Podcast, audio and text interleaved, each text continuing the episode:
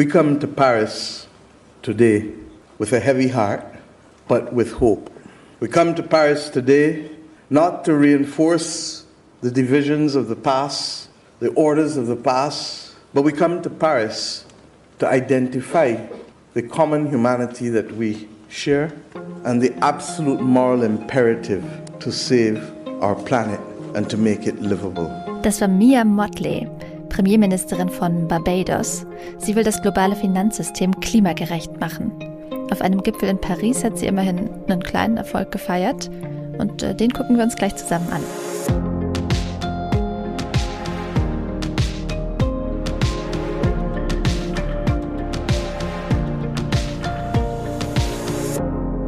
Ihr hört das Klima-Update, den Nachrichtenpodcast von Klimareporter und der Taz. Jede Woche gibt es hier die drei wichtigsten Klimanachrichten. Mein Name ist Susanne Schwarz, ich bin Klimaredakteurin bei der Taz und ich spreche heute mit meiner Kollegin Katharina Schipkowski. Hallo.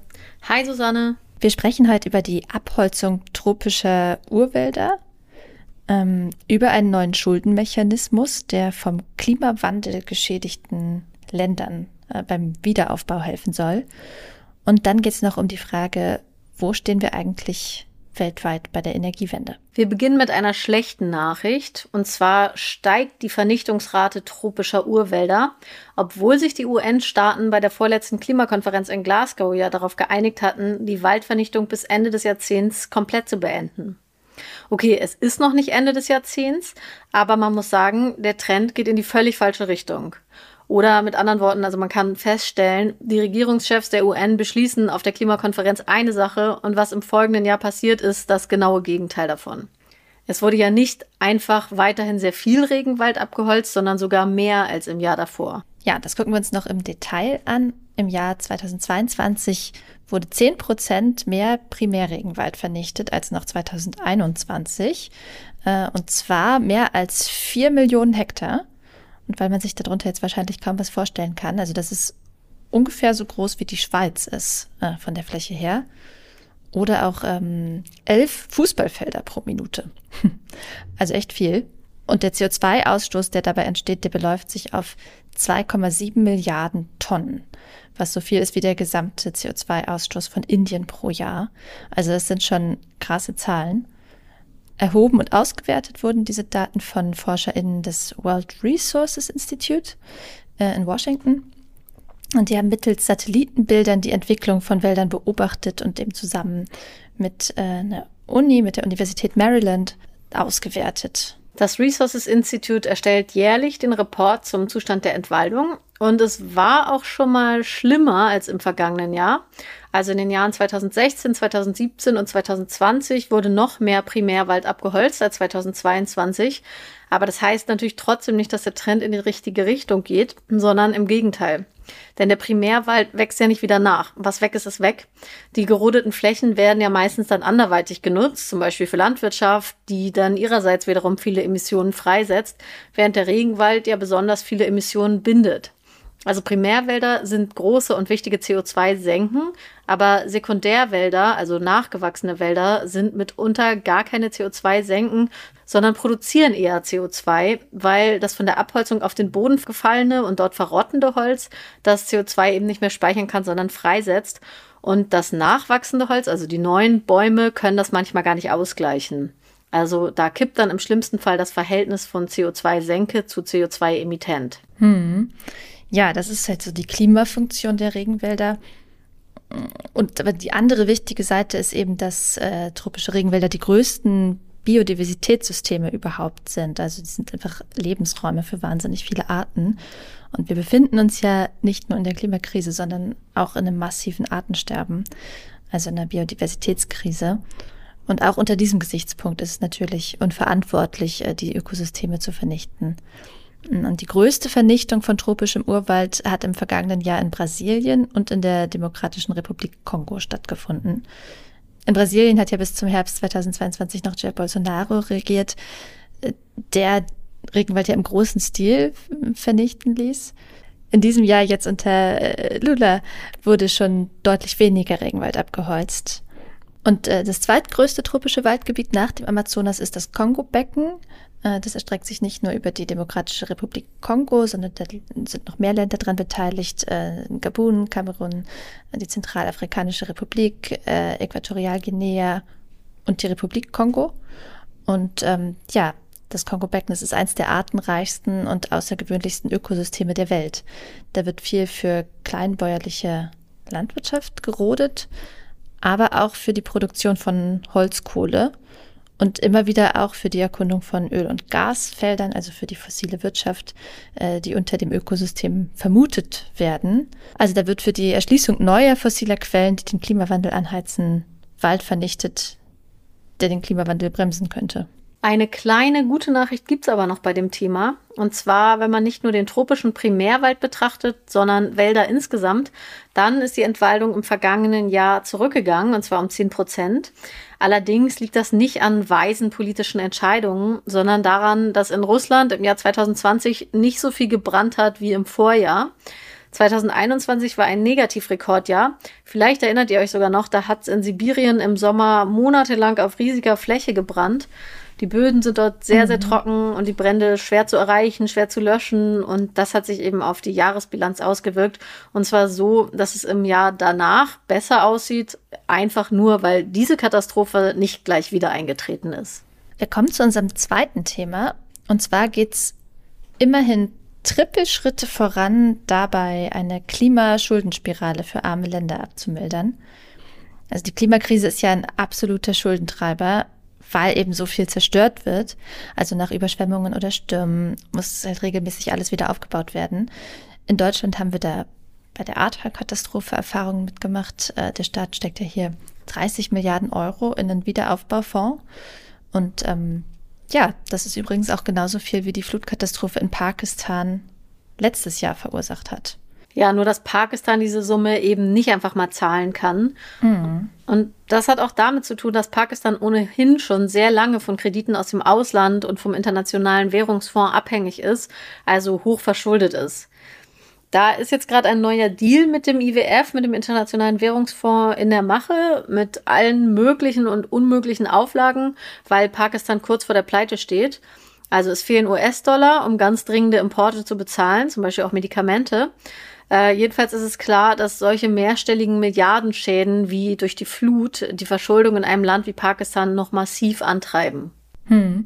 Und es geht auch vielen anderen Ländern so. Und in der vergangenen Woche gab es deshalb einen internationalen Finanzgipfel in Paris. Also da wurde über die Reform des internationalen Finanzsystems gesprochen. Ähm, zum Beispiel von Institutionen wie dem, ja, wie eben dem Internationalen Währungsfonds und der Weltbank. Und ähm, ein Ergebnis war, dass es künftig bei solchen internationalen Krediten immerhin eine Klimaklausel geben soll. Also wenn dann so eine Katastrophe eintritt wie in Pakistan, dann kann es eine zweijährige Rückzahlungspause geben. Und das Geld, was dann sonst eigentlich in Schuldentilgung fließen würde, das kann beim Wiederaufbau helfen. Und ausgedacht hat sich das der Inselstaat Barbados beziehungsweise die Premierministerin dort, Mia Motley, äh, die wir da auch schon am Anfang im Intro kurz gehört haben. Ja, Mia Motley hat aber eigentlich noch viel mehr Vorschläge für ein nachhaltiges Finanzsystem gemacht. Sie nennt das die Bridgetown-Initiative, aber von denen wird jetzt erstmal gar nichts weiter umgesetzt. Also da ist jetzt in Paris keine Finanzrevolution beschlossen worden, aber ein kleiner Schritt nach vorne, immerhin. Ähm, bei der Bridgetown-Initiative geht es auch nicht nur um den Umgang mit Klimaschäden, sondern auch darum, wie in armen Ländern mehr Geld in Klimaschutz fließen kann. Hm. Ja, unser Autor Christian Mihatsch hatte letzte Woche irgendwie so einen interessanten Vergleich in einem Text äh, drin gehabt. Und zwar schrieb er, die Niederlande produzieren mehr Solarstrom als alle afrikanischen Länder südlich der Sahara. Das ist wirklich absurd. Das, ja, das ist echt krass. Also offen, offensichtlich verschenktes Potenzial. Und das Problem ist oft, äh, dass Entwicklungsländer eben trotz hohem Potenzial oft Mühe haben, Investoren aus dem Ausland äh, zu mobilisieren, äh, damit die zum Beispiel Windräder oder Solaranlagen bauen, weil es ein Wechselkursrisiko gibt.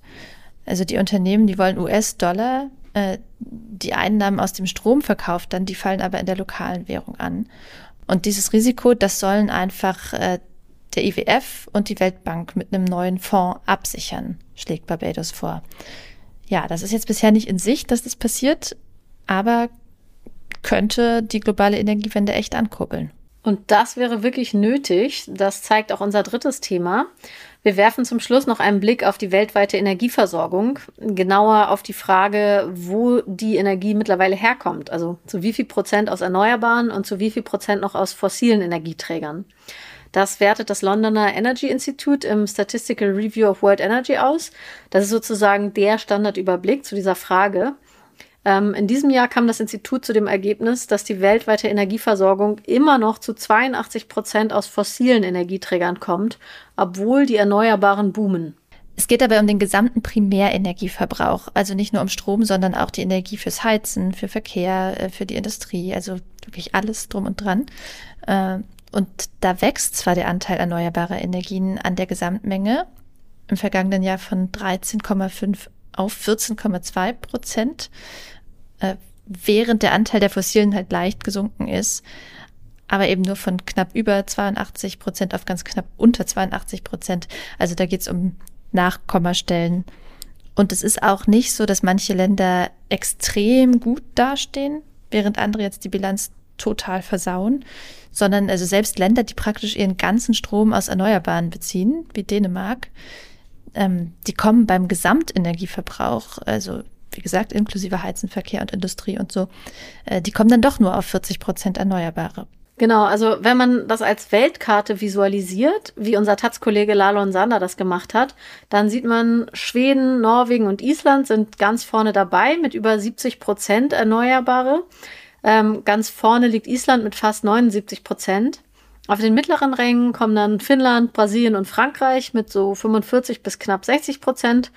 Deutschland liegt mit 24 Prozent immerhin über dem weltweiten Durchschnitt. Der ist nämlich nur bei 18,2 Prozent.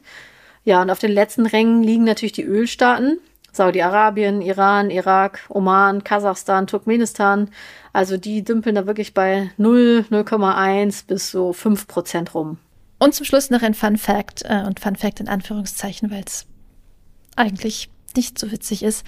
Also dieser Report über den Stand der Energieversorgung, der erscheint jedes Jahr seit 70 Jahren und äh, wurde jetzt zum ersten Mal vom Energy Institute herausgegeben.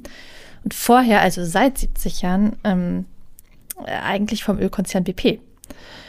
Und äh, ja, seit einer Weile, seit ein paar Jahren bemüht sich BP aber sehr um ein Image als Konzern für saubere Energie und äh, hatte auch so ein paar Investitionen in äh, Windenergie und so weiter getätigt also ein bisschen was passiert.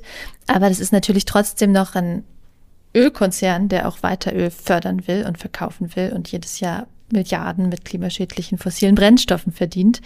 Äh, also das heißt, es geht dann halt doch nicht ganz so schnell, dass die Bilanz da ergrünt.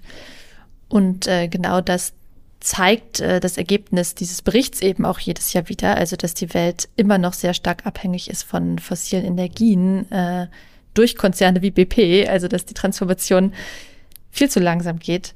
Und das passt nicht dazu, wie BP sich nach außen zeigen will. Und deshalb hat der Konzern den Bericht abgestoßen und eben an das Energy Institute übergeben. Ähm, ja, das war schlechte PR für BP. Das war es auch schon mit dem Klima-Update für diese Woche. Schön, dass ihr dabei wart. Abonniert uns gerne in eurer Podcast-App und lasst uns auch gerne eine Bewertung da oder schreibt uns an klima-update.klimareporter.de, wenn ihr uns direkt erreichen wollt. Und danke noch an Markus Eickmann, Ralf Bußberg und Uwe Müller-Kern, die das Klima-Update diese Woche mit einer Spende unterstützt haben. Danke, ciao. Ciao.